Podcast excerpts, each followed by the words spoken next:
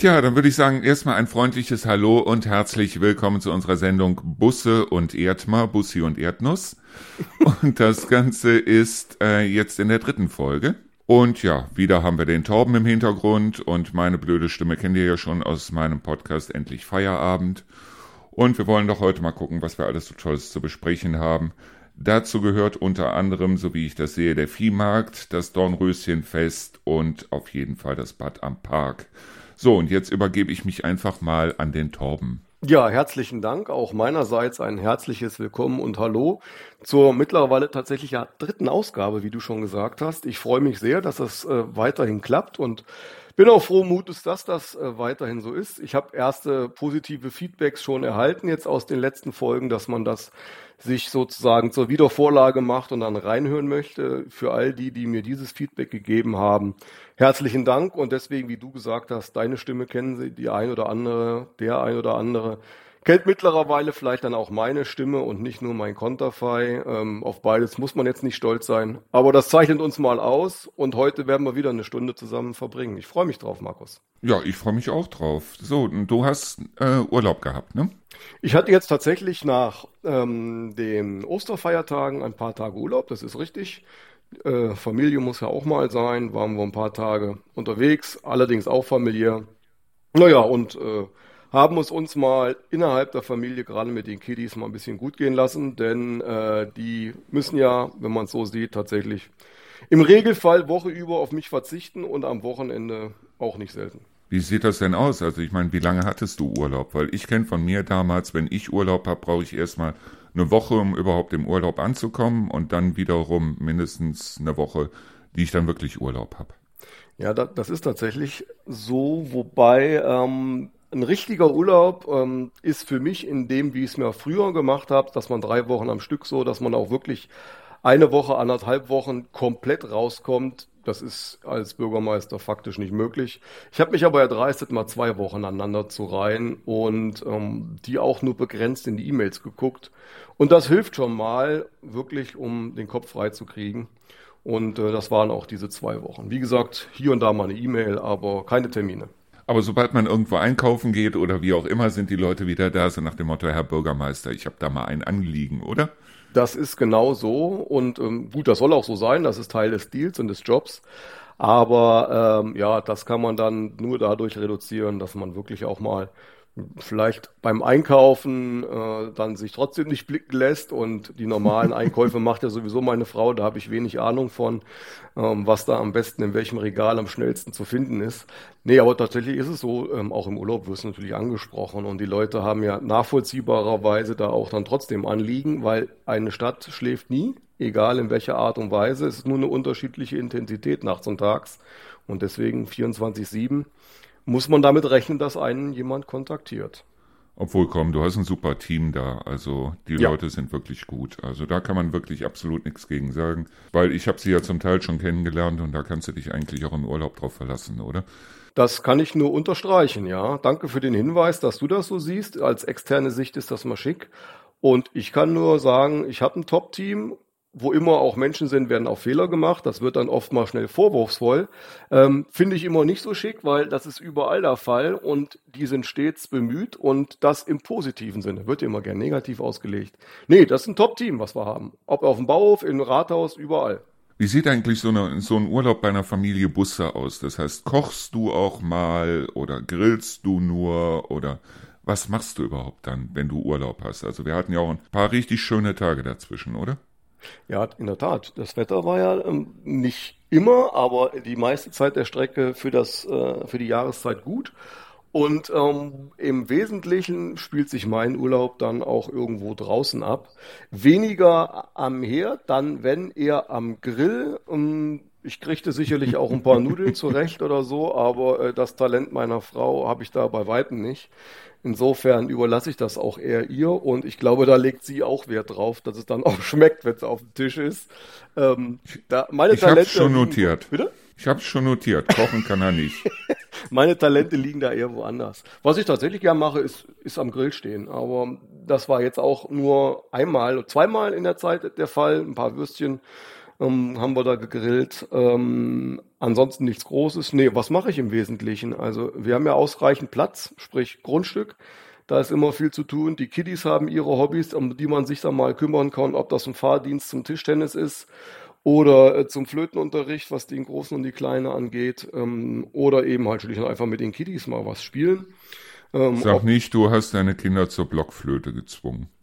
Nein, die, die Kleine wollte von sich aus Flöte spielen. Ähm, Frage war grundsätzlich, weil sie eher in Richtung ja musikalisch interessiert ist. Äh, die hüpft zwar den ganzen Tag auch sportlich irgendwo rum, hat auch ein Kletterseil in ihrem Zimmer und klettert wirklich äh, wie, äh, wie, eine, wie, wie, wie ein Affe, hätte ich fast gesagt. Aber das Interesse ist eher so in dem Bereich so Musik machen, singen, tanzen. Hm. Und sie hat eine Weile getanzt. Das ist im Moment so ein bisschen auf Pause. Jetzt ist sie eher bei der Flöte und nicht gezwungen, sondern weil sie es unbedingt wollte. Und, ja, ich äh, meine, es gibt so viele coole Instrumente. Es gibt Gitarren, es gibt Klaviere, es gibt Saxophon, es gibt Schlagzeug und so weiter. Aber Blockflöte, also kennst du eine richtig gute Rockband, die also richtig geil Blockflöte spielt? die Frage ist ja, ob das Ziel sein muss, dass sie sich in Richtung einer Rockband entwickelt. Nö, wenn sie da Bock drauf hat ähm, und ähm, Noten lernt und auch Taktgefühl und so weiter, dass sie zweifelsohne hat, damit ausgeprägter dann auch wirklich einen Niederschlag findet, dann bekommt sie das. Äh, ich hätte insofern da kein Problem, jedwedes Instrument einfach sie mal testen zu lassen. Die ist sieben Jahre alt, die muss ich auch erstmal ausprobieren. Ob das in zwei Jahren dann vielleicht doch Gitarre ist oder whatever, muss sie ja wissen. Und äh, der Große hat auch ein paar Jahre, zwei oder drei Jahre Kampfsport gemacht. Da war er aber auch noch ungefähr in dem Alter, also sprich Anfang Grundschule und ist dann jetzt im Moment seit einiger Zeit und auch recht erfolgreich im Tischtennis. Und ähm, ja, die müssen sich auch ein bisschen ausprobieren. Ne? Und da mal ein wenig Unterstützung, das ist dann so eher das. Ich meine, wenn sie Sport machen, finde ich das gut. Finde ich das richtig gut. Nur auf der anderen Seite, ich sage jetzt mal Blockflöte, das ist noch nicht mal, wenn man abends am Lagerfeuer sitzt oder so, dann holt man die Gitarre raus oder wie auch immer, aber die Blockflöte, äh, ich weiß es nicht. Ich musste früher Blockflöte lernen, meine Mutter hat mich quasi gezwungen, Blockflöte zu lernen und ich habe es gehasst. In der vierten Klasse, also zu meiner Zeit war das so, meine ich zumindest, in der vierten Klasse haben auch alle, egal ob gewollt oder ungewollt, Blockflöte lernen müssen, bis hin eben, gut, die Noten hast du ja, glaube ich, schon ein Jahr früher irgendwo im dritten Schuljahr mal kennengelernt, meine ich zumindest. Und äh, die Blockflöte gehörte dann zum Musikunterricht und ich fand das jetzt auch, ja, also ich war minder begeistert, man hat's halt so mitgemacht. Ähm, aber die Kleine, die steht da drauf. Also die hat da wirklich Spaß, dann setzt sie sich auch hin und übt da ihre Sachen und so weiter. Ja, und das war zum Beispiel eins der zentralen Themen jetzt äh, im Urlaub. Da haben wir dann uns ein bisschen was vorspielen lassen und die Kleine ist dann auch stolz, wenn sie da ihre Stücke kann und die einfach vorspielen kann. Ja, der Lukas, der hatte damals irgendwann Spaß an äh, Mundharmonika. Und da hat mhm. er sich Bücher zugeholt, so, so wie spiele ich Mundharmonika, die haben wir, glaube ich, sogar noch unten und wir haben, glaube ich, noch drei oder vier Mundharmonikas von ihm. Der konnte das richtig gut und wäre er nicht gestorben, könnte der mittlerweile auch richtig gut Gitarre spielen. Weil mhm. ich wollte es irgendwann mal lernen und habe mir eine Gitarre gekauft. Und wie das so ist, so mit 40 äh, lernt man sowas nicht mehr so schnell. Und dann stand die Gitarre da rum und dann hat er sie sich irgendwann geschnappt und hat dann angefangen, seine Akkorde auf der Gitarre zu spielen. Ich fand's gut, ich fand's mhm. richtig gut. Aber wie gesagt, also Gitarre oder Mundharmonika, das ist halt was, wenn man mit Freunden zusammensitzt. Auf der anderen Seite habe ich keine Freunde gehabt, die gesagt haben, so, nun hol doch mal die Blockflöte raus. wenn sie es gesagt haben, haben sie was anderes gemeint. Meistens ist Das habe sogar ich verstanden. Ja, meistens ist es ja, ich sag mal, klassischerweise Jugendfreizeit oder sonst was. Äh, wenn er am Lagerfeuer äh, sitzt, genau wie du eben sagst, dann äh, wird irgendwie da die Gitarre ausgepackt. Äh, ja, vielleicht kommt das Interesse auch in die Richtung noch. Vielleicht auch äh, bei unserem Levi, man weiß es nicht. Aber der ist im Moment eben eher so sportlich unterwegs und die Kleine eher Richtung Musik und äh, Tanz. Jo, mal schauen, wo es hinführt. Die müssen sich, wie gesagt, ja ausprobieren. Wie sah eigentlich deine Kindheit aus? Weil du hast mal erzählt, dass du auf dem Bauernhof groß geworden bist, dass ihr dann irgendwann das Bauernhofgeschäft in dem Sinne aufgegeben habt, das heißt also Felder verpachtet oder wie auch immer. Mhm. Aber als Kind warst du ja auf dem Bauernhof. Das heißt also, was hattet ihr alles? Also der, der zentrale Aspekt äh, bei meinen Eltern war zweierlei. Das eine war eben Schweinezucht, also wirklich dann das äh, gute ähm, Schlachtschwein sozusagen, was du dann selbst aufgezogen hast. Und das Aber Geheimnis. Nicht Haltungsstufe 1, ne? Also die, ich würde sagen, ehrlich äh, äh, in dem Sinne ökologisch, weil auf selbstgewonnenem Stroh, das du dann auch im Stall auf, eingebracht und per, äh, beim Mistfahren wieder ausgebracht hast, nicht auf irgendwelchen Spaltenböden und sonst was, bis hin zum selbst geernteten Futtermittel. Also äh, der Ackerbau war quasi Nahrungsgewinnung für die Tiere, also es war in sich ein geschlossenes System. Mhm. Und das Ganze quasi äh, mit eigener Erzeugung, sprich also keine künstlichen äh, Besamungen oder sonst irgendwas, sondern eigener Eber bis hin eben zum eigenen Ferkel. Und die sind dann auch über äh, Monat Anzahl X, weiß ich jetzt nicht genau, aufgewachsen. Und ein normales deutsches Schlachtschwein bis zum heutigen Tage wird ja mit gut zwei Zentnern in etwa dann äh, Lebendgewicht dann äh, beim Metzger, manche nehmen auch ein paar Kilo mehr dann, äh, je nachdem, was sie dann daraus machen möchten, ähm, aber dann zu dem, was in, auf der Theke landet, dann eben verarbeitet. Und das haben wir ganzheitlich gemacht. Das zweite war eben dann das, was an Mehrproduktion jenseits der Nahrungsgewinnung ist. Durch die entsprechende Fruchtfolge brauchst du natürlich immer jedes Jahr ungefähr gleich große Anzahl Weizen, Gerste und so weiter. Äh, mhm. Verfütterst aber wenig äh, Weizen, weil der einfach nur ein ähm, relativ fetthaltiges äh, Fleisch zur Folge hat, sondern hast eher, also zumindest wir damals, viel Gerste verfüttert. Aber der Weizen, der dann auf der Fruchtfolge eben auch dann anfällt, der wurde dann eher ganz normal in den Handel gebracht. Also auch Getreide verkauft. Das waren die beiden Sparten im Wesentlichen. Und da ist eine kleine Torben so zwischendurch rumgesprungen, hat den ganzen Schweinen Name, Namen gegeben und die standen dann am Wochenende auf dem Tisch, oder was? So ungefähr, ja, wobei äh, Namen äh, haben zwar auch tatsächlich einige Schweine äh, vom, vom Benjamin, der aufgepäppelt wurde, weil er irgendwie dann so Nachkömmling war bei so einem 12, 13 äh, Ferkelwurf und dann äh, wirklich mit, mit dem Fläschchen irgendwie noch zugefüttert wurde. Aber das erste, was, was Namen bekommen hat, waren unsere Schafe weil die waren dann wirklich auch so die, die Knuddeltiere, ähm, die dann gängigerweise, das ist ja immer so das Osterlamm und so weiter, ähm, zur entsprechenden Jahreszeit auf die Welt gekommen sind und ach so süß waren und mhm. deswegen natürlich auch immer Namen bekommen haben. Und trotzdem als Lammkotelett dann irgendwann geendet sind. Nee, äh, äh wir haben tatsächlich nie ein Schaf geschlachtet. Ihr habt nie ein Schaf geschlachtet? Nee, wir hatten immer, je nachdem, zwischen, zwischen vier und wenn die dann Lämmer bekommen haben, auch mal bis zu zehn Schafe. Aber die sind dann meistens, äh, ich sage immer an den Schäfer von Welt, äh, mit besten Grüßen an der Familie Heine, nämlich der Willi Heine, auch Schafscher Weltmeisterteilnehmer in Australien zum Beispiel gewesen. Und ähm, der hat immer unsere Schafe geschoren und auch Schafe abgenommen zum Beispiel, wenn wir zu viele hatten. Und der war ja nun Berufsschäfer wie gesagt, mittlerweile äh, hoch betagt, aber immer noch äh, seiner Geschichten aus dem Leben mächtig und ähm, schönen Gruß an der Stelle an die Familie Heine.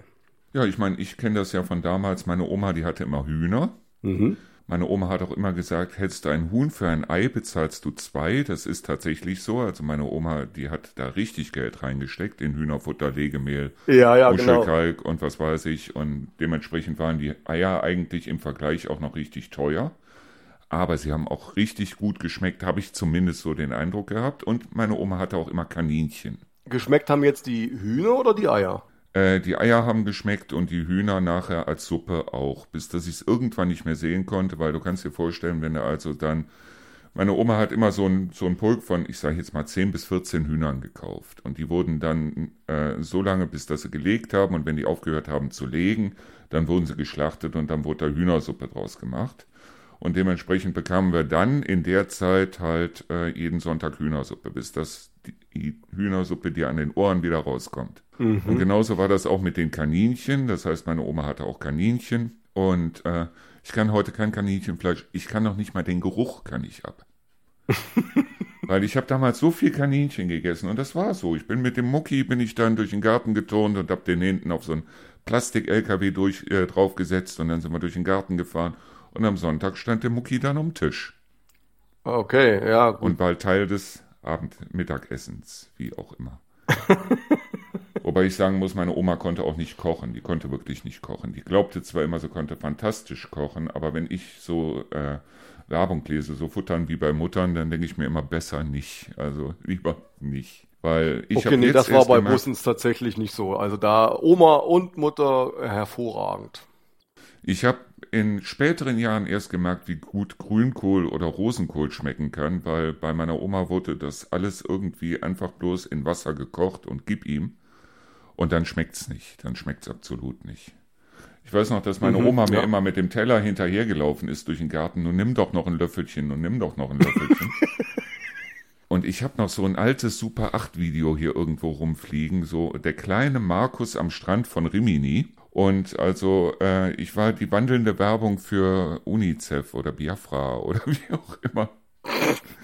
Ja, du bist ja immer noch so ein dürren langen Kerl. Ähm, ich habe mittlerweile 96 Kilo. Ich habe bis 40 hatte ich 83 Kilo. Das heißt, ich habe 13 Kilo in den letzten 16 Jahren zugelegt.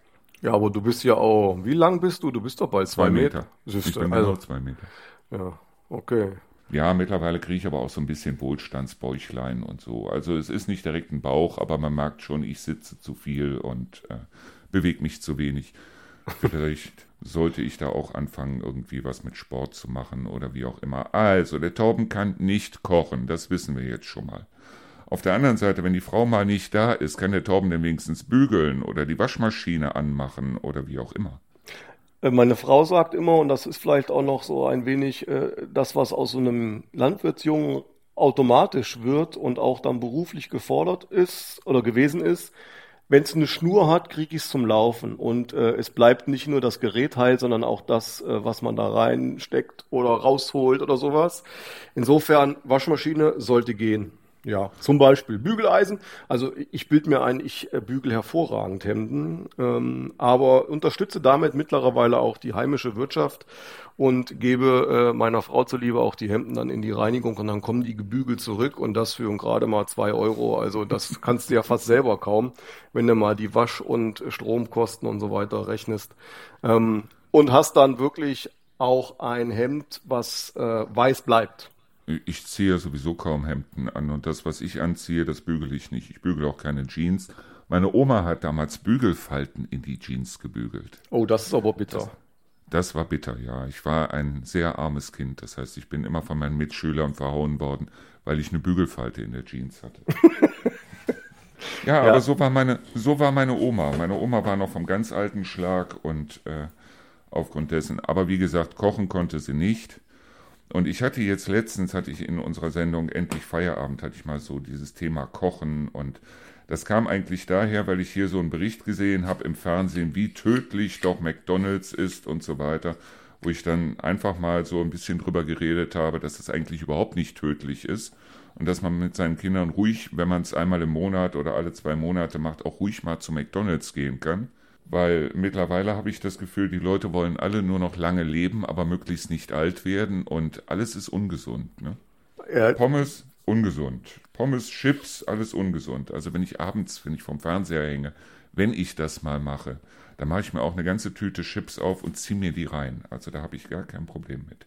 Mann, das kriege ich nicht runter. Also, also ein paar Chips geht, aber auch Schokolade würde bei mir schlecht werden. Also stehe ich wirklich nicht drauf.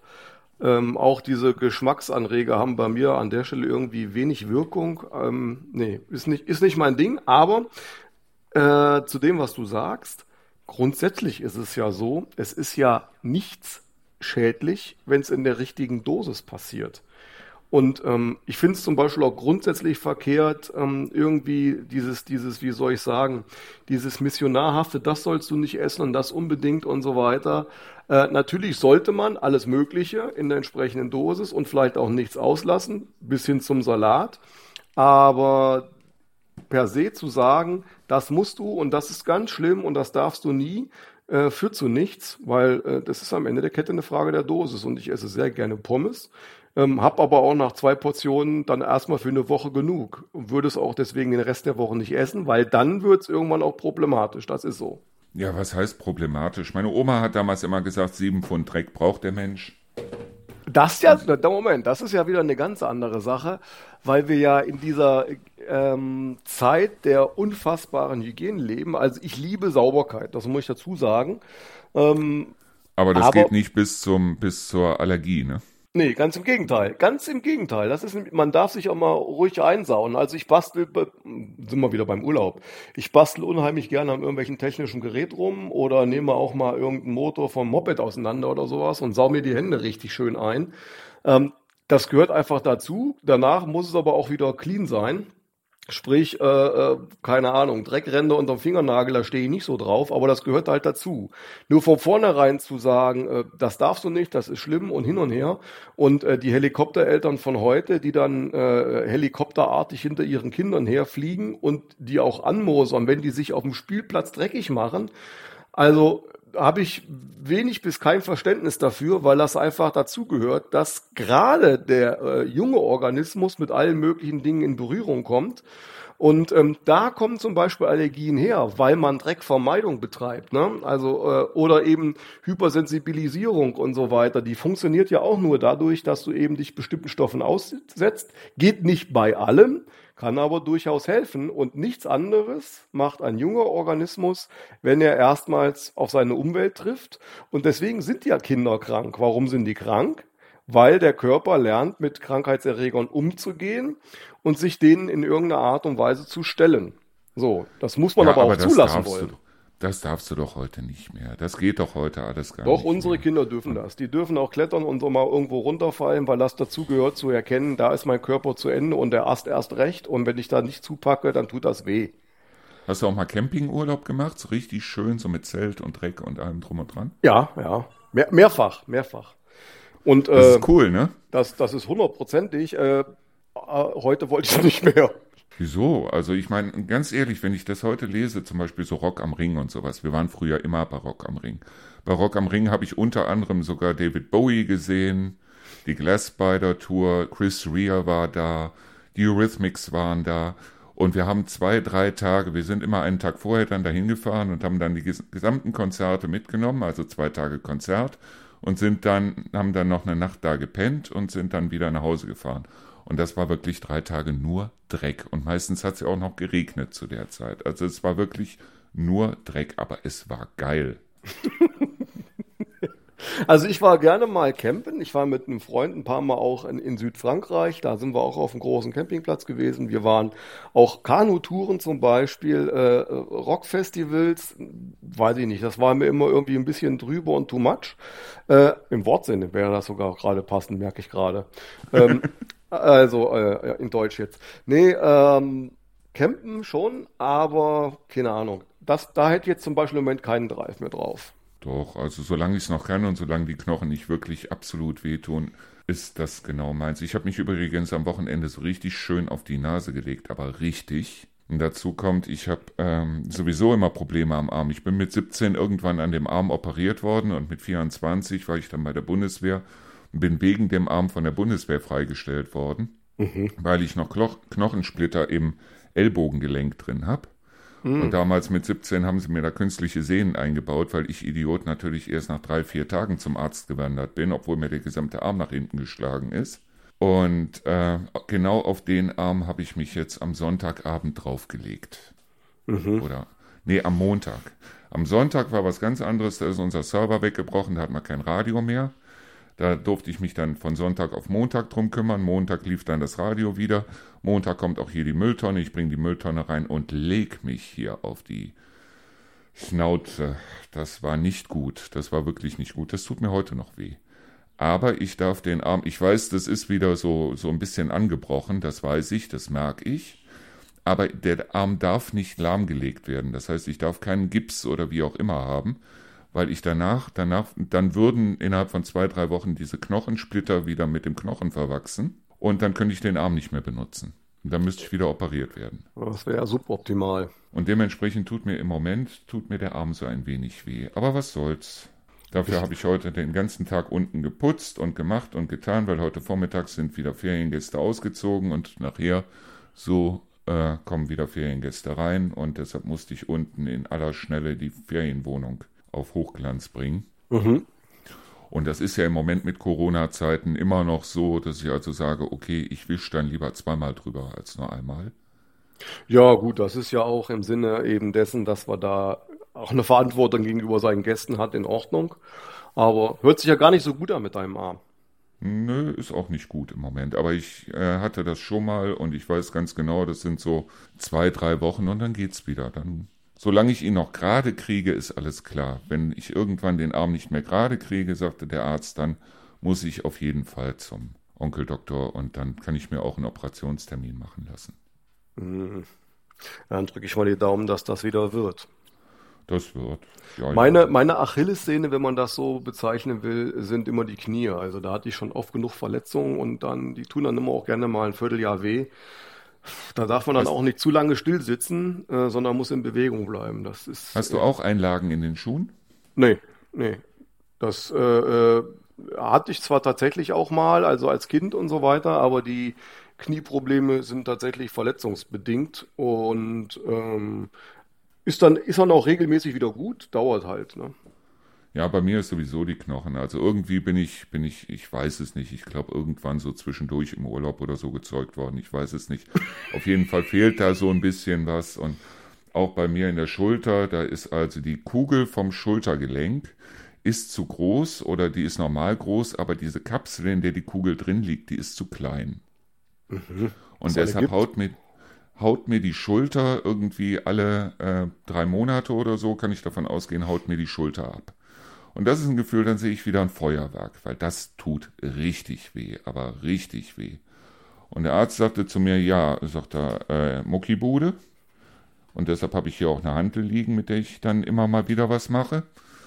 Und er sagte heute, könnte man eine Operation machen, aber ob es danach besser ist, ist eine ganz andere Frage, weil es könnte auch sein, dass es danach schlechter ist.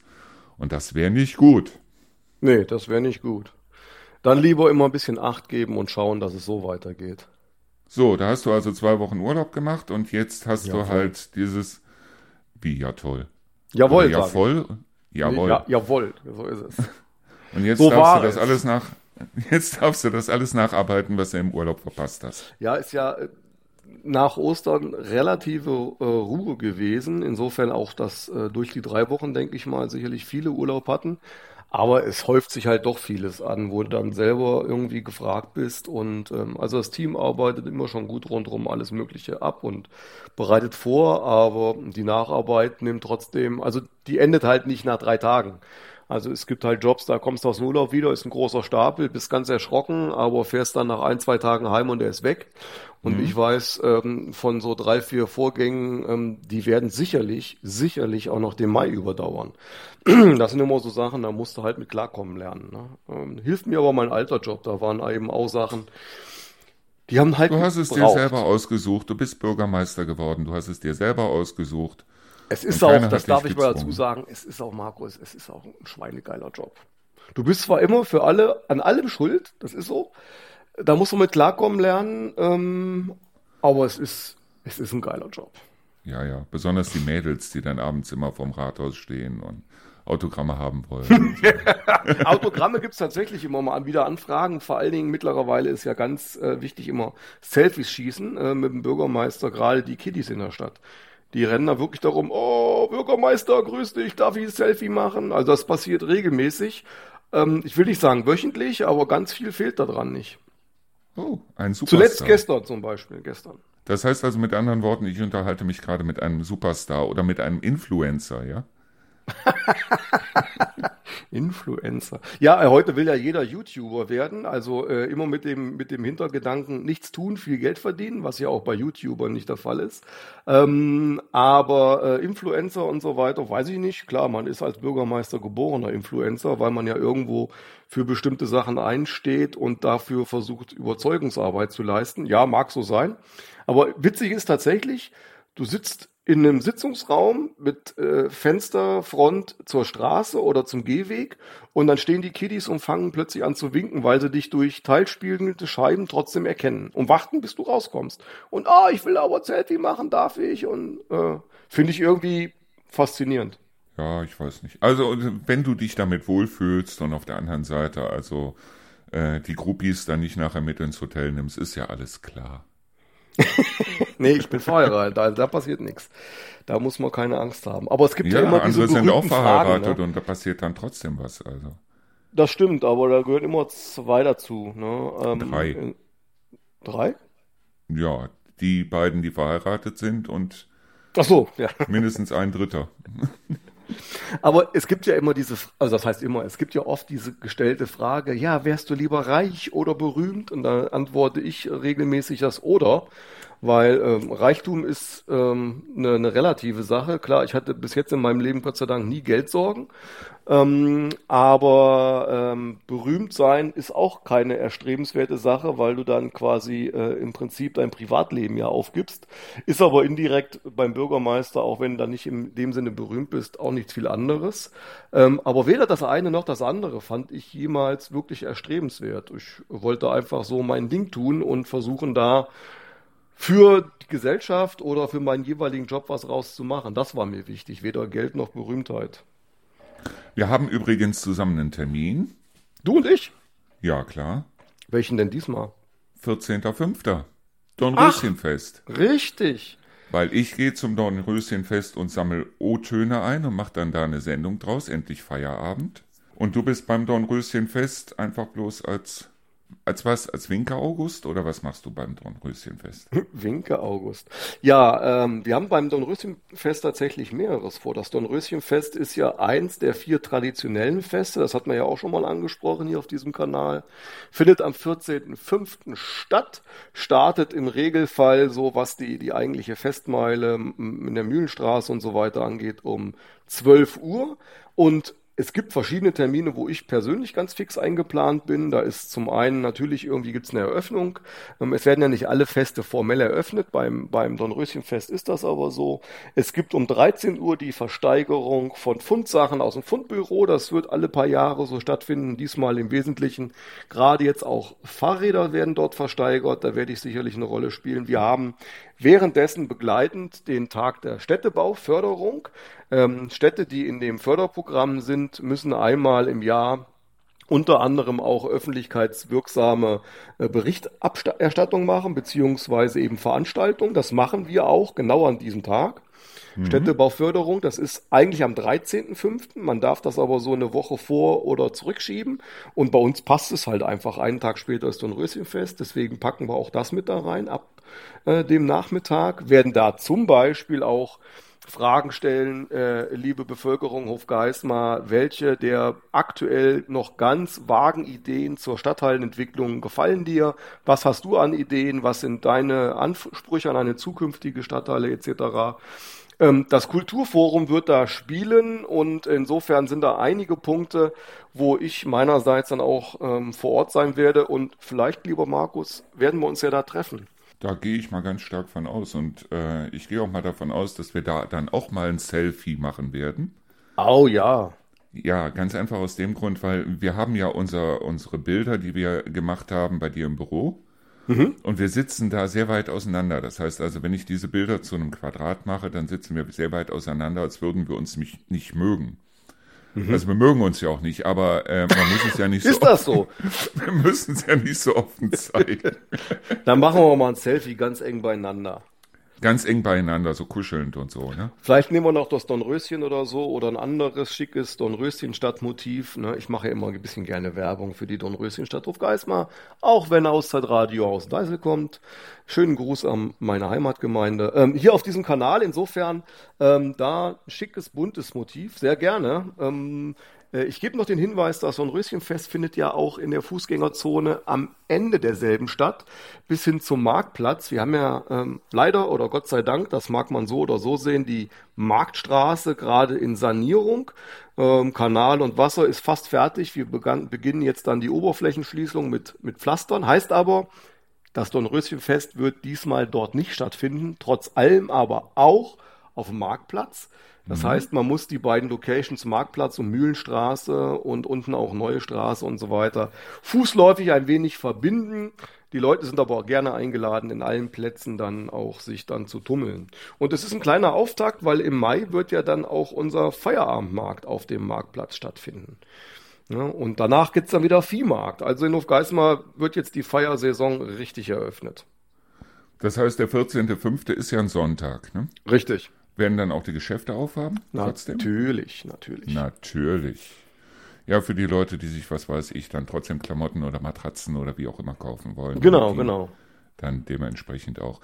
So, und ich werde jetzt in Kürze, und das ist jetzt auch beschlossene Sache, also seit gestern, werde ich auch ein Interview machen mit dem Jan Donig und mhm. mit noch jemandem. Und da geht es um den, jetzt darfst du raten. Hm, was könnte das sein? Kann das der Viehmarkt sein? Das kann der Viehmarkt sein, ja. Wir werden also eine große Sendung machen über den Viehmarkt. Und jetzt brauche ich von dir mal so ein bisschen Input, was ich die Leute denn dann mal fragen könnte. Also mich tatsächlich, wenn du das so sagst, würde in der Tat interessieren, was verbindet denn den modernen Hofgeismarer mit dem Viehmarkt? Weil das ist eine Frage, die auch, glaube ich, die Viehmarkt AG zum Teil eben immer wieder gestellt bekommt, vor dem Hintergrund dessen, dass ja der Viehmarkt nun auch schon deutlich über 70 Jahre existiert. Wir haben ja jetzt gerade das 70. Jubiläum nachgeholt, quasi Corona-bedingt nachgeholt und so. Das war letztes Jahr, ne? Genau, genau. Und mhm. wir sind jetzt damit jetzt äh, quasi 73 Jahre als Hofgeismar durchgehend äh, im Viehmarktfieber. Das ist ja wirklich ein Ausnahmewochenende in, in, in Hofgeismar selber.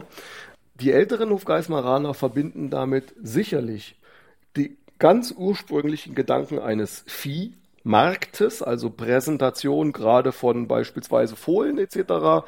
und nebenbei einem Rummel, ein Volksfest, ein Heimatfest. Ich glaube aber, die ähm, momentan jüngeren Generationen sehen es genau andersrum. Ja, sind auch irgendwie Tiere, aber eigentlich geht es ums Feiern. Und Aber Tiere glaub, werden Mischung immer noch verkauft, ja? Bitte? Tiere werden immer noch verkauft. Ja, also es ist ein ganz zentrales Thema. Wenn du einen Viehmarkt hast und hast dieses Label, das äh, hat ja auch äh, gewisse Folgen eben. Wenn du dich wirklich noch Viehmarkt nennen darfst, und das darfst du ja auch nur, wenn du nach wie vor Viehmarkt machst, sprich eben beispielsweise eine Fohlen- und Stutenschau oder auch andere Tiere. Deswegen nach wie vor gibt es ja auch eine Kleintierschau in dem Bereich. Das ist ja unten am Reithagen äh, und der restliche, die Feiermeile zieht sich ja gerade auch bis oben hin zum Turnhagen. Also es ist ja auch wirklich im Grüngürtel verankert, das Fest. Und das sind ja die verschiedenen Aspekte, die unseren Viehmarkt ausmachen. Das heißt, da kann ich mir also ohne weiteres auch eine Kuh kaufen für den Vorgarten, ja? Ja, ohne weiteres vielleicht nicht, aber theoretisch ist auch das denkbar. Wobei also tiergerechte Haltung im Vorgarten ist ja eingeschränkt möglich. ja, aber gerade eben habe ich deine Gerade eben habe ich hier auf dem Handy deine Nachricht erst bekommen, bin online. Das ist toll. Das ist super. Gut, das ist ja auch erst 40 Minuten her. Ist auch erst 40 Minuten her, eben deshalb. Ist das jetzt das Internet bei dir so schnell oder lang oder so langsam oder bei mir? Äh, ich finde es eigentlich im Moment gar nicht langsam. ist aber interessant. Das Nein, war, ich habe hier eine 100er Internetanbindung und das Ganze ohne Glasfaser. Und deshalb, also bei mir durfte es eigentlich nicht langsam sein, weil äh, ich kriege auch ganze Spielfilme runtergeladen innerhalb von ein paar Minuten. Also ich habe ja leider auch noch keine Glasfaser. Ich wohne ja auch im Außenbereich unserer schönen äh, Gemeinde und bin da auch letztendlich zwar mit 50 Mbit, aber nur per Funkmedium angeschlossen. Ist aber interessant, dass das so ist. Dass du jetzt nach 40 Minuten dann auch tatsächlich meine äh, WhatsApp kriegst. Ja, aber das äh, hat irgendwie dann was zu tun mit dem WhatsApp-System. Also ich habe auch auf der anderen Seite teilweise Nachrichten, die kriege ich dann erst nachmittags und die sind vormittags abgeschickt worden. Also es ist teilweise wirklich. Aber das hat nichts mit unserem WLAN oder mit unserer Internetanbindung hier zu tun, weil die ist wirklich, muss ich sagen, rasend schnell. Und mir kommt es ja auch darauf an, dass ich möglichst schnell nicht nur Sachen aus dem Internet runtergeladen kriege, sondern auch möglichst schnell Sachen ins Internet reingeladen kriege. Klar, Upload, klar. Aber und man merkt ja heute, also wir sind ja gerade jetzt auch, wir sitzen uns ja heute äh, nicht direkt persönlich gegenüber, sondern sind ja auch über Internet verschaltet und es funktioniert ja einwandfrei. Also da ist ein WhatsApp-Fehler gewesen. Und ich kann hier nackt sitzen, das ist toll. Ja, ich möchte es mir nicht vorstellen, sieh es mir nach. Jetzt hast du wieder Bilder im Kopf. Ne? Ja, ja, oh Gott. Nee, aber wenn ich dran denke, so diese ganzen repräsentativen Aufgaben, die du so machst, und du machst ja eine Menge repräsentative Aufgaben, ne? Ja, das ist ja äh, Teil des Deals und mein Job. Ja, ich meine, ich habe das ja damals gemacht für, für Cisco und für, zu Siemens und für Microsoft und was weiß ich, wo ich also dann rausgegangen bin und musste also Vertrieb machen, wo ich also teilweise wirklich dann direkt die Leute gesehen habe und habe gemerkt, so mit denen kannst du überhaupt nicht, aber man musste trotzdem irgendwo Liebkind machen und äh, weil man will ja was verkaufen und davon hing ja mein Gehalt ab. Und, äh, Wie ist es eigentlich? Das ist ja bei mir nicht der Fall. Also die Kohle kommt ja sowieso. Das ist ja zum Teil äh, vielleicht so ein bisschen, der, also man kann es so rumsehen, Vor- oder Nachteil ähm, des öffentlichen Dienstes. Kohle kommt ohnehin, äh, macht es arbeitgeberseitig manchmal nicht einfacher, aber arbeitnehmerseitig beruhigt es und äh, lässt natürlich auch Dinge zu. Und ich habe einen riesen Vorteil, unabhängig davon, dass die Kohle kommt. Ich bilde mir ein, wirklich Hofgeismar zu leben und das aus voller Überzeugung und bin deswegen auch nicht aus Versehen irgendwie in dieses Amt reingerutscht, sondern einfach, weil mir Hofgeismar am Herzen liegt, weil ich Hofgeismar einfach liebe, ist meine Heimat, jeden mhm. Ortsteil mit seinem Charme und ich im Prinzip einen ganz einfachen Job habe, was das angeht. Ich muss nichts künsteln. All das, was ich den Leuten erzähle über Hofgeismar, mit Hofgeismar und auch mal schlechte Botschaften, wo es Geld knapp ist oder sonst irgendwas oder Sachen, die vielleicht gar nicht gehen und man gemeinsam eine Lösung erarbeiten muss. Das ist einfach geil, da mit den Leuten in Dialog zu treten. Schade ist manchmal, dass ein, einer erst vor Schienbein tritt und rumkrakeelt und hinterher aber eine schöne Lösung haben will. Das ist lästig, weil andersrum wäre es schicker nach dem Motto, da ist was Mist, lass uns mal drüber reden. Wenn es dann nicht in seinem Sinne ist, kann er immer noch schimpfen. Aber erst kotzen und dann eine vernünftige Lösung erwarten, das strengt an. Aber ansonsten, ich muss keinem was verkaufen, weil Hofgeismar, der Haushalt, die Projekte sind, wie sie sind.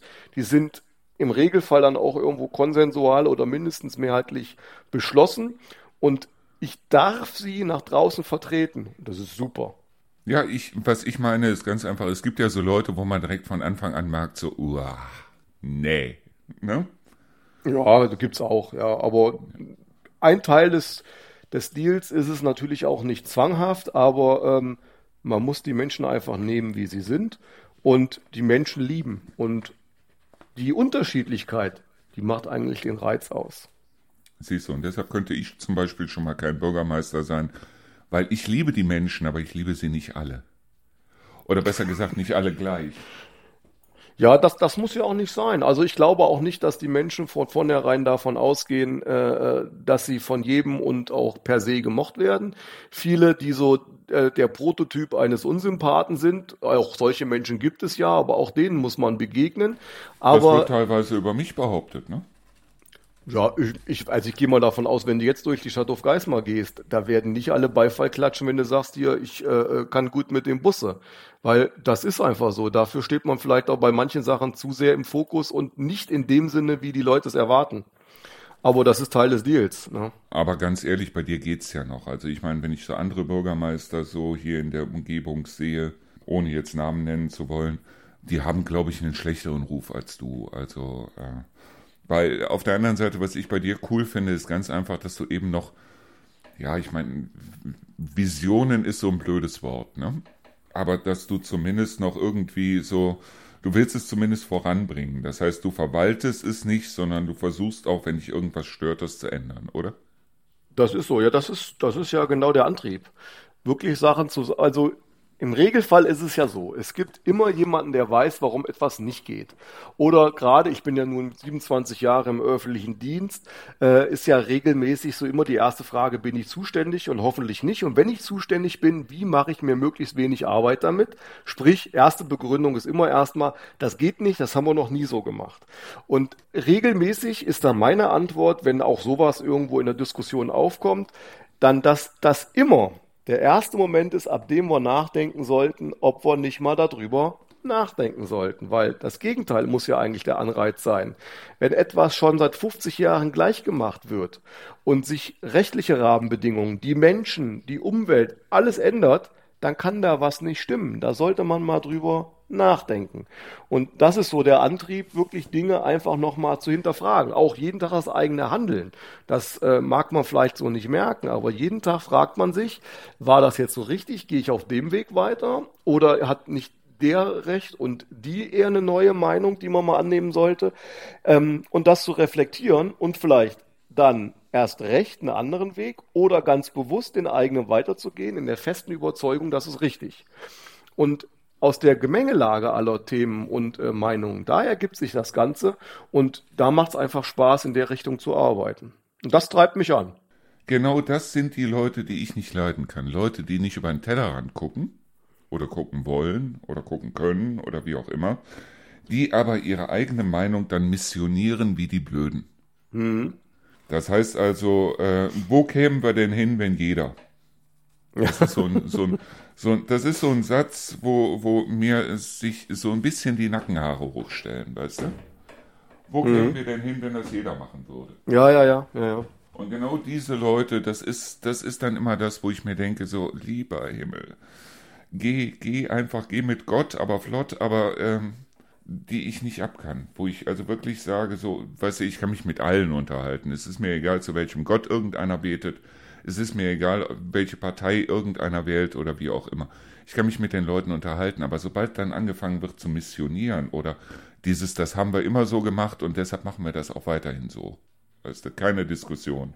In keiner Weise irgendeine Diskussion.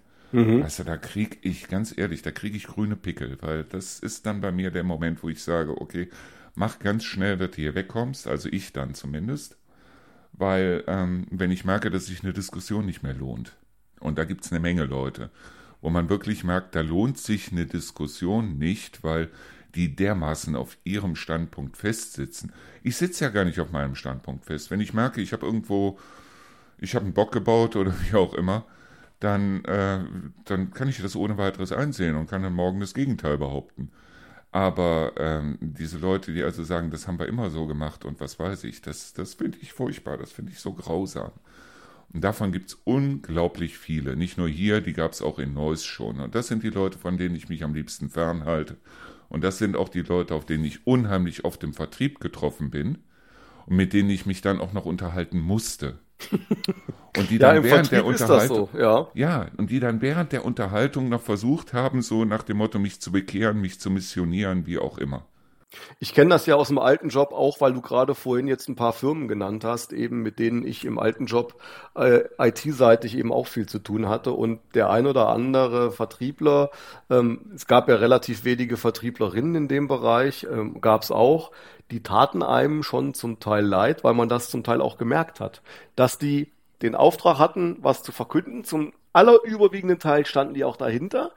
Es gab aber auch Situationen, wo du gemerkt hast, die selber finden ihr Produkt nur so geht so und mussten es trotzdem an Mann bringen, auch im festen, in dem festen äh, Wissen, dass zum Beispiel wir es damals in dem Umfeld weder brauchen konnten noch irgendwie adaptieren konnten.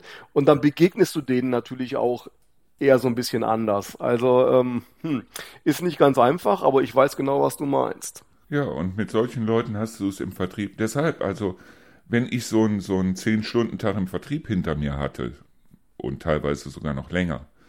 Weißt du, ich war kaputter, als hätte ich zehn Stunden Kies geschippt irgendwo am Hafen oder so. Aber Weil, Kies schippen kann auch anstrengend sein. Ja, ich weiß, das habe ich auch mal gemacht. Wobei, das heißt, während der Schulzeit haben wir alles gemacht. Also alles, wo man Geld verdienen konnte, haben wir gemacht. Ich habe mit 14 angefangen, Zeitungen auszutragen, im Schnee, im Winter und so weiter. Und äh, wenn irgendwo ein Job zu holen war, ich habe damals in Neuss bei Elex so Regale zusammengebaut äh, und, und so Löcher in so Regalbleche gefräst und dieses Bohröl, das hatte ich nachher sogar bis in den Ohren und so. Aber es war eine geile Zeit. Es war wirklich eine geile Zeit. Also sowas habe ich wenig gemacht, weil wenn wir was hatten oder frei hatten und äh, die Zeit irgendwie sinnvoll mit Arbeit füllen wollten, habe ich natürlich zu Hause auf dem Hof was gemacht. Ja, aber da alles, was man sich vorstellen kann. Ne? Warum habt oder wann habt ihr dann angefangen, das, das abzugeben oder das aufzugeben mit den Schweinen und mit dem Land und so weiter? Quasi auf dem Weg meines Vaters in das Rentenalter und äh, mit dem Blick darauf, dass ich ja seinerzeit auch schon, also der, der erste Step in die Richtung, das ist jetzt so 13, 14 Jahre her, da mhm. gingen so die, die ähm, ersten Tiere vom Hof, die dann auch sonst eben für die Nachzucht gedacht waren.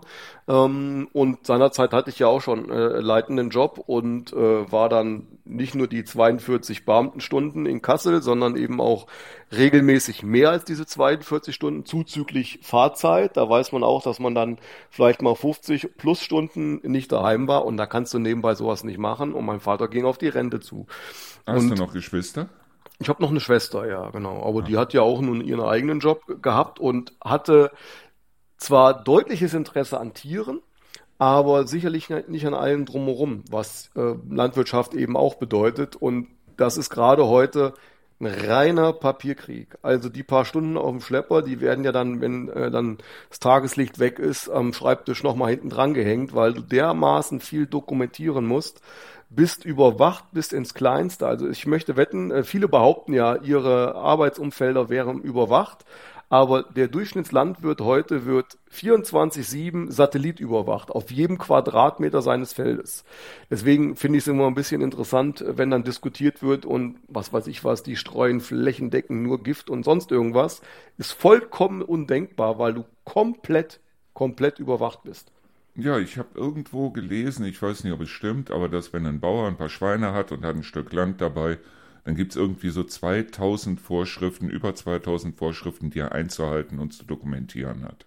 Korrekt, ja. also die Anzahl weiß ich jetzt nicht, aber es fühlt sich mindestens nach 2000 an, bis hin eben äh, den ganzen Nachweisen, die du sowieso in jedem Arbeitsumfeld heutzutage äh, hinterlegen musst oder mitbringen musst.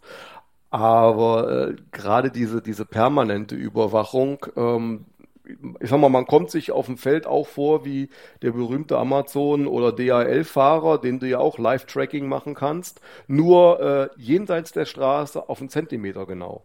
Und äh, so genau wird das an der Stelle gemacht, auch mit GPS. Für Autofahrer wird's ja verfremdet, das Signal. Komischerweise bei der Kontrolle Feldergrenzen und so weiter funktioniert tatsächlich auf einen Zentimeter genau. Weißt du, du kennst dich ja ein bisschen mehr aus mit Landwirtschaft als ich. Das mhm. heißt also, was ich nicht verstehe an der ganzen Sache, das ist, wenn ein Bauer also hingeht und sagt so, und ich kann meine Schweine zum Beispiel oder die Ferkel, ich kann die nicht narkotisieren, wenn ich die, äh, wenn ich die kastriere, weil wegen ich verdiene an jedem Schwein sowieso nur drei Euro und die Narkose kostet fünf Euro. Das ist das, was ich gehört habe im Fernsehen. Mhm. Wenn ich mir aber auf der anderen Seite überlege, warum gibt man nicht einfach den Landwirten für jedes Schwein, ich sag jetzt mal 30 Euro mehr oder 50 Euro mehr. Das würde sich doch am Kotelett überhaupt nicht bemerkbar machen. Das wären einige Cent. Äh, dazu musst du aber äh, davon ausgehen, dass im Regelfall der Erzeuger, sprich der Landwirt, in der aktuellen Situation, also in ganz schlimmen Zeiten hast du äh, pro Kilo unter einem Euro bekommen. Und ich mhm. meine ausgeschlachtet, nicht lebend. Das heißt also, wenn du jetzt pro Schwein 30 Euro mehr hätte in manchen Zeiten, aktuell sind die Preise ein wenig besser, weil auch nachhaltige Gedanken eben äh, bei den Verbrauchern angekommen sind und man eher und tendenziell eher bei Metzger kauft, ein bisschen teurer als tiefgekühlt oder eingepackt äh, bei Aldi, also oder einem Großdiscounter. Ja. So, aber äh, diese 30 Euro hätten in schlechten Zeiten äh, fast 50 Prozent fast 50 Prozent des gesamten der Einnahme, nicht des Erlöses, der Einnahme für ein Schlachtschwein zwei Zentner plus äh, ausgemacht. Also insofern, ja, das hätte das Kotelett verdoppelt vom Preis her, ne? Nein, ich sag ja gar nicht, dass, dass die anderen, sprich also vom, vom Schlachter bis hin zum Supermarkt, dass die mehr verdienen sollen. Ich sag mhm. ja bloß der Bauer. Ja. Ich sag ja bloß der Bauer pro Schwein. Das kannst du auch jetzt ganz direkt beeinflussen als Verbraucher, indem du wirklich im Hofladen oder eben bei dem, der direkt aus der Umgebung, sprich im Regelfall die normalen Metzgereien ihre Tiere beziehen und nicht beim Großkonzern, der irgendwelche, also ich sage jetzt mal, weil der Name sowieso schon verbrannt ist, sage ich einfach mal Tönnies oder sonst was Kunden mhm. sind. Ja, ich meine, ich finde das sowieso irgendwie pervers, wenn ich also mir eine Packung Frikadellen angucke im Supermarkt. Da steht da auf der einen Seite Haltungsstufe 2 mhm. und darüber steht dann ein Label Tierwohl. Mhm. Wo ich mir dann denke, so Freunde, äh, eins von beiden kann ja nicht stimmen. Also Haltungsstufe 2 hat ja mit Tierwohl nicht das geringste zu tun. Aber Markus, das ist ähm, wie in vielen Bereichen des, Le des Lebens das ist die Abstimmung, äh, die man immer mit der Abstimmung mit den Füßen quasi betitelt. Das ist genauso wie diejenigen, die sich beschweren, dass in der Innenstadt keine Geschäfte existieren, aber für 10 Cent günstiger statt bei XY in der, in der Fußgängerzone ihre äh, Bekleidung, ihr Spielzeug oder sonst was bei Amazon bestellen, wo ich äh, weniger als null Verständnis für habe. Auch ich kaufe sicherlich bei Amazon mal irgendwas ein oder bei einem anderen Versender wie Otto, um jetzt einfach mal ein paar Namen zu nennen. Das mache ich auch, aber die Sachen, die ich hier in der Umgebung kriege, das heißt also, wo so. kriege ich hier zum Beispiel ein Aufnahmegerät her oder wie auch immer? Zum Beispiel gibt's wunderbare äh, Möglichkeiten, weil man das immer mal wieder braucht, Akkus oder Batterien zu kaufen, die ja angeblich, also wurde mir jetzt gerade, deswegen denke ich so plastisch dran, äh, zugetragen, so günstig sind bei Amazon oder sonst was. Da gibt es mehrere Anlaufstellen in der Innenstadt Hofgeismars und das muss nicht zwangsweise nur der, der 1-Euro-Shop sein, wo ich perfekt äh, äh, funktionierende Batterien kriege mit auch einer Laufzeit, die nicht irgendwie nach dreimal äh, Anschalten des Gerätes leer sind und äh, die ich wirklich in der Innenstadt kaufen kann. Und wenn die nicht funktioniert oder das Gerät nicht performt, kann ich es auch gerade zurückgeben und muss nicht irgendwie mich mit irgendeinem äh, äh, Logistiker dazwischen noch rumstreiten. Geht alles, aber es ist nicht so bequem. Und das gleiche ist das Thema Preis und Co. Wenn ich dann eben äh, an der Kühltheke beim Großdiscounter stehe, habe ich den Wagen fürs gleiche Geld eben halt voller. Aber die bessere Qualität, die kriege ich sicherlich beim freundlichen Metzger von nebenan. Der Euro mehr, der brennt aber natürlich dann oder der tut halt im Portemonnaie weh. Und das ist die Abstimmung mit den Füßen, die dazu führt, dass es eben dann doch immer günstig, günstig, günstig sein muss. Ich meine, ich mache mir auch hin und wieder mal eine Dose auf. Wenn ich also keine Lust habe, irgendwas zu kochen und weiß auf der anderen Seite, aber ich habe Hunger, weil das merkt man ja dann irgendwie. Und wo ich dann sage, okay, jetzt so eine Dose Gulaschtopf, obwohl auf der anderen Seite, wenn ich da drauf gucke, so nach dem Motto Fleischeinwaage 50 Gramm, dann denke ich mir auch, okay, da kann, kann ein altes Schwein lang dran stricken. Aber ähm, es ist halt so, dass ich natürlich, spätestens seit ich hier war, aber das habe ich schon in Neuss gemacht, wenn ich Fleisch kaufe, dann kaufe ich das bei einem vernünftigen Metzger. Ich habe das letztens wieder gesehen, da habe ich mir beim Metzger einfach mal so ein paar Scheiben Kassler abschneiden lassen.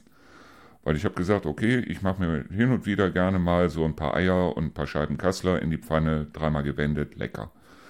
Und das ist ein himmelweiter Unterschied, wenn du das hier bei einem vernünftigen Metzger holst oder wenn du diese abgepackte Scheiße, auf gut Deutsch gesagt, irgendwo bei Aldi, Lidl, Edeka oder wo du es nicht überall kriegen kannst, holst. Ne?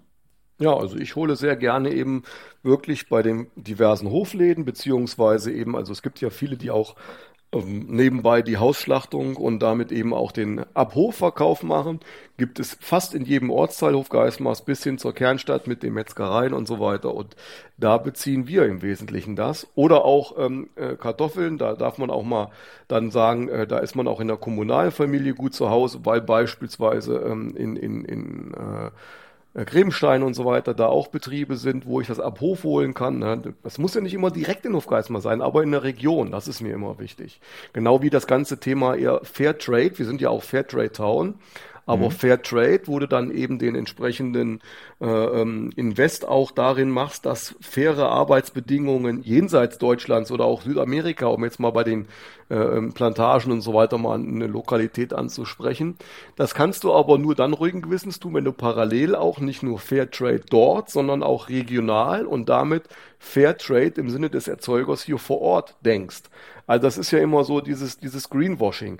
Ja, ich, ich weiß, das ist da nicht, da erzähle ich keinem, das ist ganz böse, wenn ich das mache, aber ich kaufe doch den Fairtrade Kaffee, dann habe ich doch da wieder in der Summe was Gutes getan.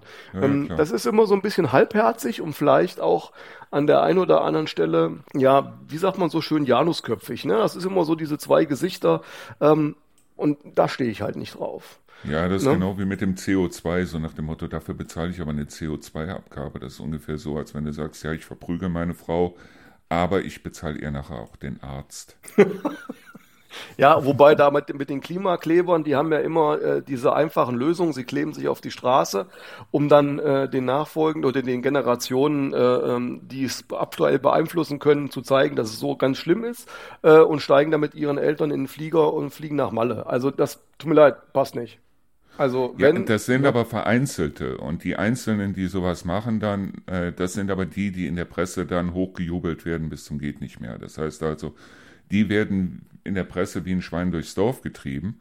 Aber dass es da wirklich Leute gibt, die sich wirklich Sorgen machen in dem Sinne und die sagen, okay, wir hatten Fridays for Future, damit haben die sich selber ins eigene Fleisch geschnitten. Ja, jetzt mit dem Klimakleben auch. Aber die Schulen sind ja nicht hingegangen und haben gesagt, okay, also die kommen jetzt 20 Prozent weniger in die Schule, dann müssen wir auch den Schulstoff um 20 Prozent runterkürzen. Hat ja keiner gemacht. Das heißt also, die mussten das, was sie am Freitag dann dementsprechend in der Schule nicht mitbekommen haben, mussten sie dann äh, trotzdem nachholen. Und wenn ich dann so einen Söder höre, der also dann sagt, ja, also das mit Fridays for Future, das war ja zumindest lustig und äh, das war ja zumindest, war das was, äh, und jetzt setzen die sich auf die Straße. Ja, geh den Leuten ans Auto oder geh ihnen an den Ferienflug und schon fangen die Leute an auszurasten. Hier in Deutschland, du kannst den Leuten alles wegnehmen, aber bestimmt nicht ihr Auto und bestimmt nicht freie Fahrt für freie Bürger, oder? Ich glaube, beim Auto, da dreht sich's langsam. Aber diese, diese, äh, ich muss dreimal im Jahr in Urlaub äh, ähm, die ist, glaube ich, mittlerweile sogar noch tiefer verankert. Hat vielleicht aber auch damit zu tun, das ist so ein, so ein globales Thema, was gerade in den Wohlstandsnationen natürlich so ein, so, ein treibender Aspekt ist. Ähm, Nachverdichtung und engeres Wohnen braucht ja natürlich einen Ausgleich, weil der Mensch ja ursprünglich eben auch äh, ein Bewohner der Steppe und sonst was ist, mit viel Bewegungsdrang. Äh, die, die nicht ins Sportstudio rennen, die brauchen trotzdem auch mal eine Sicht auf was anderes. Und das eben rauszukriegen, nee, du musst nicht dreimal im Jahr wegfahren, sondern du kannst in der Heimat Urlaub machen. Das hat ja unter Corona zum Teil funktioniert, aber das erodiert jetzt schon wieder. Ne? Also die einen oder anderen sagen, äh, hier ein Stadtauto und damit Carsharing ist super, aber nach Malle muss ich trotzdem dreimal im Jahr. Ja, und dann sind sie in irgendeinem eingezäunten Camp, wo also Stacheldraht drumherum ist, damit die Eingeborenen nicht reinkommen legen sich da dann an den Strand oder besser gesagt an den Pool wahrscheinlich noch, weil Strand, da könnte ja immer irgendwas sein. Und Wasser, nee, also da machen Fische irgendwelche Sachen drin und in den, ins Meer gehe ich auf gar keinen Fall. Und äh, die fliegen Gott weiß wie weit und kriegen eigentlich vom Land überhaupt nichts mehr mit, oder? Bei den allermeisten, äh, die ich so, denke ich mal, als Pauschalurlauber, ähm, wenn die unterwegs sind, dann auch die Erzählungen mir anhöre, dann ist das so, ja. Ja. Wobei ich muss sagen, ich habe auch schon Pauschalurlaub gemacht, ohne einmal das Gelände zu verlassen, weil es hinreichend groß war und die Kiddies da Spaß hatten. Ähm, aber das ist halt nicht, nicht die Regel. Ne? Also der, der, die meiste Zeit ist halt dann eben wirklich die Frage, was kann man hier vor Ort machen? Ja, und das haben wir ja damals auch zum Beispiel in der Dominikanischen Republik. Wir sind da in den Ort reingegangen, wir haben uns mit den Leuten unterhalten. Wir waren in einem einheimischen Supermarkt und haben uns da mal angeguckt, wie sind die Preise. Wir haben uns darüber informiert, was verdienen die Leute hier überhaupt und so weiter. Und das kriegen die meisten auch eigentlich gar nicht mit. Und wenn es dann dementsprechend kein Schnitzel, Kotelett, was weiß ich, dann am, am Abendbuffet gibt, dann wird da direkt eine schlechte Kritik geschrieben, wo ich mir denke, so, hallo Freunde. das ist ja das eigentlich Interessante, wenn du in ein anderes Land fährst, dann auch mal genau das, was es dort regelmäßig auf dem Tisch gibt. Äh, und das ist ja sowieso schon in so einem Touri-Hochbogen hinreichend äh, verfälscht, aber trotzdem so einen Eindruck zu bekommen, was futtern denn die hier gerne? Und ähm, da gibt's ja auch gerade ums Mittelmeer rum zum Beispiel auch, ähm, also Griechenland ist zum Beispiel so ein Bereich, wo ich gerne mal auch im Urlaub gewesen bin bisher, ähm, weil da auch das Essen ganz anderes ist, aber dann würde ich auch nie im Leben da ein Schnitzel essen vor Ort. Hm. Also kein deutsches damals, Schnitzel in dem Sinne, wir sondern. Haben damals in der Dominikanischen Republik haben wir zwei Leute, jetzt mal als Beispiel, wir haben zwei Leute kennengelernt. Der eine, dem ist die Tochter in jungen Jahren gestorben an einer Krankheit, wo man also sagen kann, die hätte hier nicht sterben müssen, sondern die wäre hier wieder gesund geworden. Mhm. Und er arbeitete da acht Stunden am Tag als Wächter, das heißt also, der hat aufgepasst, dass keine Einheimischen auf das Gelände kommen. Und das Ganze für 190 Euro im Monat umgerechnet. Das heißt, er hat im Grunde genommen davon gelebt, dass ihm immer wieder Touris irgendwas zugesteckt haben. Ja. Und eine andere, die war wirklich todkrank, aber auch mit einer Krankheit, wo man sagen kann, okay, hier hätte sie noch lange zu leben. Und die war in Puerto Plata und die hat auf der Straße getanzt. Mhm. Und hat den Leuten die Haare gemacht, hat den, die, hat den Mädels da die Haare geflochten und so. Und die hat gelacht und die war gut drauf und was weiß ich. Und die sagte auch, sagt sie, in einem halben Jahr werde ich wahrscheinlich tot sein. Aber das halbe Jahr will ich noch genießen. Und hier ist es so, dass wenn die Leute also dann im Winter ihre Heizung von 20 oder 22 auf 19 Grad runterstellen müssen, dann, äh, dann ist aber Holland in Not. Dann ist aber das das Ende des Abendlandes, wo ich mir denke, Leute, macht doch mal ein bisschen, fangt doch mal an, die Relationen mal zu sehen und mal zu sehen, weil, wie gesagt, also sich mal abends zusammenzusetzen und mal eine Runde irgendwas zu spielen oder einfach mal zu quatschen oder sonst irgendwas. Nein, es muss also auf jeden Fall, es muss der Fernseher laufen und dann setzt man, setzt man sich zusammen und starrt die ganze Zeit auf sein Smartphone. Ich glaube, dass die Zeit, die wir jetzt haben, die Leute vielleicht, wenn wir Glück haben, vielleicht mal ein bisschen demütiger macht. Auch diese Hoffnung schön. teile ich tatsächlich, muss ich gestehen. Das wäre schön, wenn die Leute mal wieder zusammenfinden könnten. Das wäre eine fantastische Sache. Das wäre wirklich eine fantastische Sache. Wobei, ich meine, wir sind ja jetzt so langsam auf der Zielgeraden hier von der Zeit her und deswegen will ich kein neues Thema nochmal aufmachen. Das könnte man vielleicht beim nächsten Mal nochmal mitnehmen, aber ich will es mal teasern. Ich hatte kürzlich, also ganz vor wenigen Tagen erst, eine äh, Diskussion mit einer Runde junger Menschen. Junger Menschen heißt also, der, äh, der Älteste war so Mitte 20, würde ich mal sagen. Und ähm, in der Tat war an der Stelle aus de, dieser Gruppe aus der Selbstsicht, also ich bin hinreichend desillusioniert worden, so will ich das mal sagen, weil die sich selber als Generation der Egoisten bezeichnen, der nicht Zuhörenden, der äh, letztendlich auch Faulenzer. Und ähm, insofern als derjenigen, die desinteressiert sind und beispielsweise solche Erfahrungen äh, wie das ähm, dass man auch eine gewisse Zufriedenheit haben kann, dass man hier in, in einem äh, wirklich eigentlich behüteten Umfeld aufwächst, dass hier eigentlich alles in Ordnung ist. Das eigentlich kann man schon streichen aus dem Satz. Das komplett negieren, sondern immer möglichst wenig Aufwand, aber immer persönlich mehr, mehr, mehr. Und diesen Eindruck hatte ich so gar nicht. Aber es war eine Reihe von jungen Menschen, die das von sich und ihrem Umfeld so behauptet haben. Ja, weil es auch eine Menge Leute gibt, die genau so sind. Und das sind die, die am lautesten sind. Es mag nicht die Mehrheit sein. Also ich ja. gehe oder ich hoffe mal, dass die Mehrheit immer noch intelligent genug ist zu sagen, so und äh, was soll's, dann fahre ich halt, dann haben wir halt mit drei Leuten nicht drei Autos, sondern haben nur noch eins, aber das kriegen wir alles auch irgendwie hin. Aber äh, dieses nicht nach Problemen suchen, sondern nach Lösungen. Ich hatte damals einen wahnsinnig tollen Chef, damals bei äh, Cisco Systems, der mir immer gesagt hat, Junge, komm mir nicht mit Problemen. Probleme habe ich satt und genug. Komm mir mit Lösungen. Da kann ich was mit anfangen. Mit Problemen kann ich nichts anfangen. Ja, mein Spruch ist immer, ich brauche keine Problemsucher, sondern Problemlöser. Und das ist mhm. genau das. Mach einfach einen Vorschlag. Das muss nicht der gleiche sein wie vor zehn Jahren, nach dem Motto, da sind wir jetzt, da schließt sich ja der Kreis.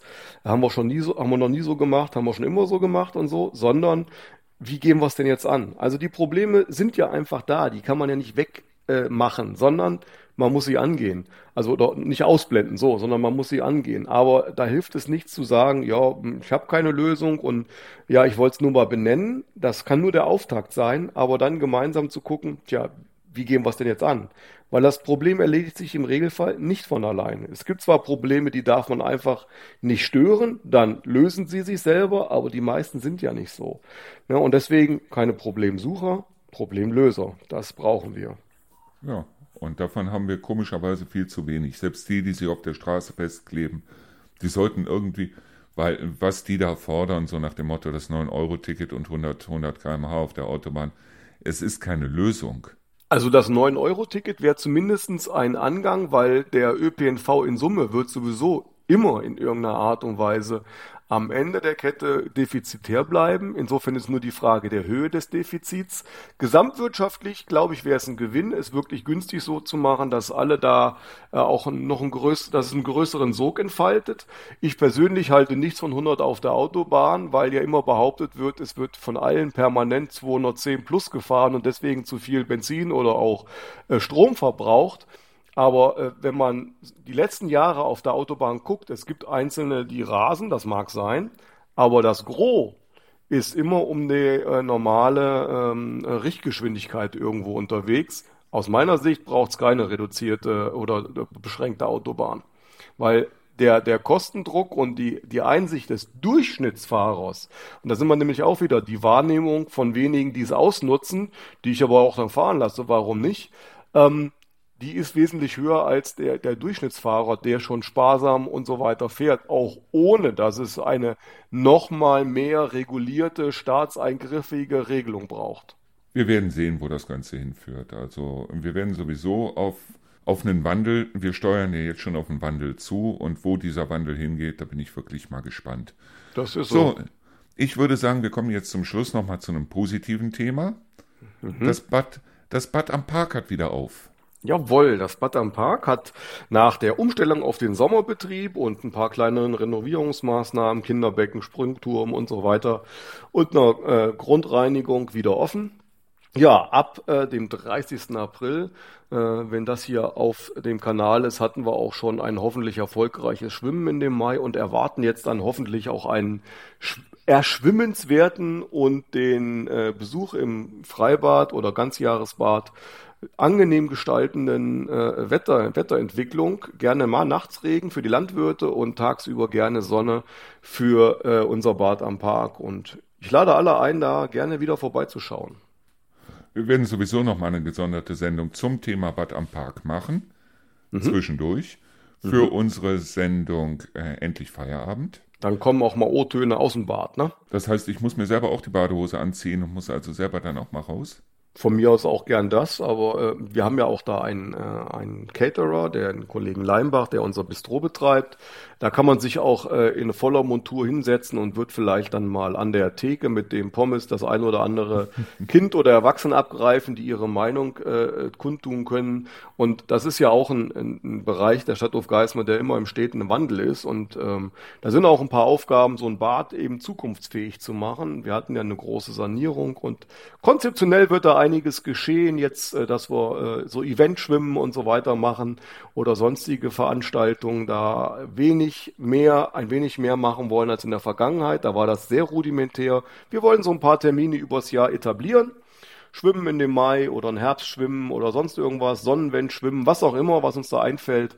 Da wollen wir hin und das wäre schick, wenn das ein paar Leute locken würde. Und wir haben ja auch jetzt ab äh, dem Sommer dann ein frisch renoviertes Bad in Kelze, das Waldschwimmbad. Ein E-Cake-Projekt.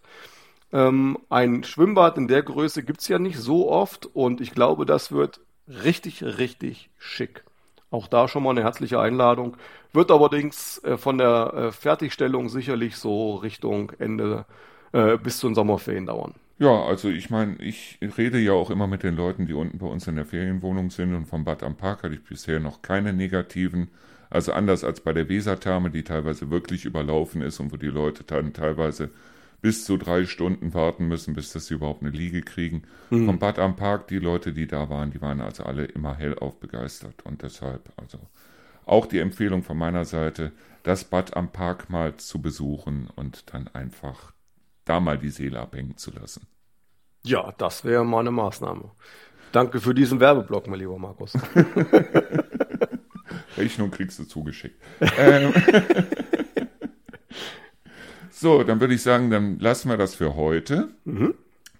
Ich fand das heute um einiges interessanter, muss ich ehrlich sagen, als die letzten beiden Male. So, was denn genau? Äh, dass ich mal ein bisschen mehr über den kleinen Torben erfahren habe und nicht so sehr über den Bürgermeister. Ja, das eine geht ja nicht ohne das andere, ne? Und jede Sendung hat so ihren Schwerpunkt vielleicht. Ja, aber ich fand das jetzt, ich fand das heute sehr gut. Ich fand das heute wirklich sehr gut. Aber das mögen die Zuschauer entscheiden, das möge die Geschichte zeigen. Und es wird dann irgendwann in den Historienbüchern stehen, wie die Leute das gefunden haben. Gut, alles klar. Ein paar Mal werden wir ja dieses Mal äh, diese Runde noch haben und äh, ich freue mich schon wieder aufs nächste Mal. Was heißt ein paar Mal? Also ich habe im Moment noch kein Ende in Sicht oder sagst du?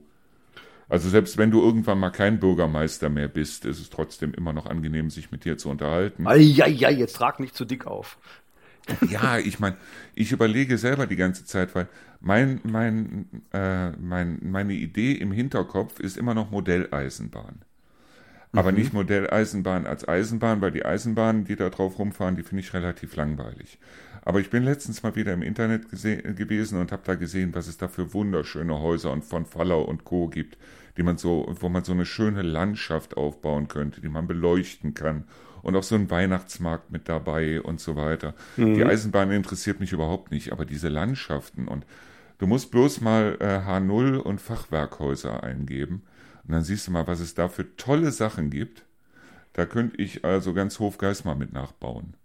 Warst du mal im Miniatur-Wunderland in äh, Hamburg? Ja. Das ist ja dann, äh, wenn du solche Themen interessant findest, ist ja dann quasi hier Himmel auf Erden, ne? weil das ist ja auch alles selbst gebaut, ist ja kein fertiger Bausatz. Die hatten da so ein riesengroßes, so ein, so ein Sonnenblumenfeld, was sie auch vorher im Fernsehen gebracht haben, wo sich da ein Mitarbeiter hingesetzt hat und hat da jede einzelne Sonnenblume geklebt und so gedreht, dass die alle in eine Richtung zeigten und so. Und was habe ich gesehen, dass also einer sein Kind hochgehoben hat und das Kind ist dann hingegangen, weil er hat es natürlich strategisch auch so gehalten, dass das Kind dann einmal mit dem Patschehändchen so über die Bahn und nee, die Hälfte ah.